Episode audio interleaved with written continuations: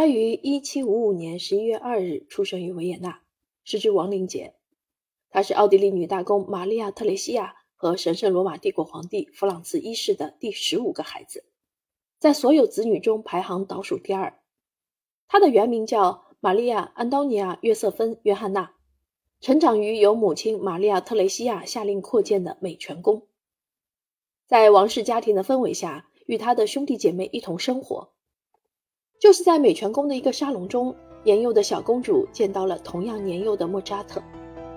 小莫扎特在个人独奏会中展现出了早熟的音乐才华，兴奋的他更是在演奏会结束后跳上了女大公的膝盖。一旁的小玛利亚也洋溢着快乐。他的父亲被尊称为皇帝，虽然掌控实权的是他的母亲。当父亲去世时，小玛利亚还未满十岁。他的母亲决定与其子约瑟夫共同执掌最高皇权，然而此举更多的是象征意义。并非实际情况。此时的奥地利正受到普鲁士的威胁，极度尚武的普鲁士国王腓特烈二世对其虎视眈眈。小玛利亚的长兄在二十四岁时与他们的母亲共同掌管了奥地利的各项事务。一年之后，奥地利首相考尼茨发起了一场意料之外的波旁王朝与哈布斯堡王朝的联姻。玛利亚·特蕾西亚的第四个女儿在毫不知情的情况下。成为该联姻的关键棋子。考尼茨想要借此机会阻碍英格兰与普鲁士在七年战争中的协议。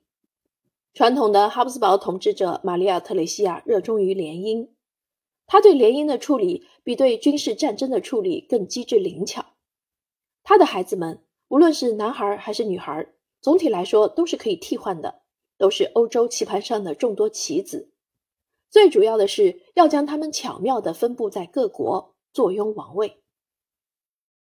一七五六年五月一日，法兰西与奥地利签署了凡尔赛条约。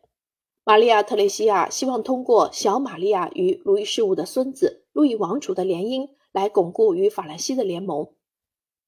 法兰西外交大臣舒瓦瑟尔与维也纳达成协议，安排筹划这场以国家之名的联姻。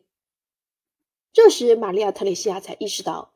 她的小女儿虽然有着健康的体魄和高贵的品德，然而所接受的微不足道的教育完全不足以进入凡尔赛宫廷与王位继承人联姻。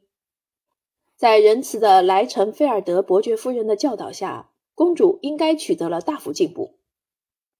在哈布斯堡宫廷，主要有三种语言，公主勉强能用德语阅读与写作，她的法语很拙劣，她的意大利语让人完全无法理解。他对书写信件很不在行，也总是记不住单词拼写。他十一岁了，他的宫廷教师格鲁克教他弹奏古钢琴都没有成功。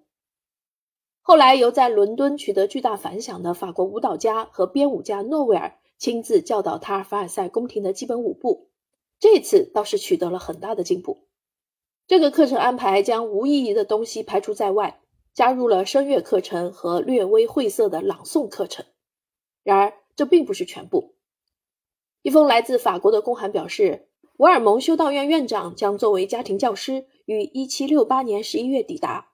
他负责保证这位未来的王储妃接受正统的宗教学习，并了解必要的法兰西历史、凡尔赛的习俗惯例。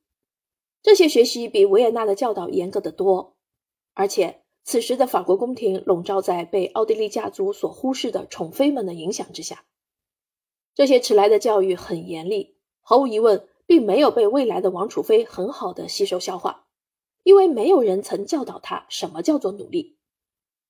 瓦尔蒙修道院院长在写给驻凡尔赛的奥地利使臣迈尔西·阿尔让托的信中这样描述他的学生：在很长的一段时间里，他曾经有着超乎我们想象的才智。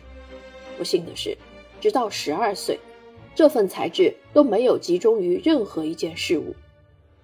他自身些许的懒惰与过分的轻率，使得我对他的教育变得更为艰难。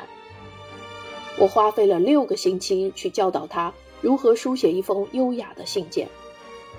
当我给出明确清晰的观点的时候，他能很好的理解，他的判断始终正确。然而，我不能使他养成深入学习的习惯。虽然我感觉到他是有能力做得到的，我觉得大概只有寓教于乐，才能发展他的才智。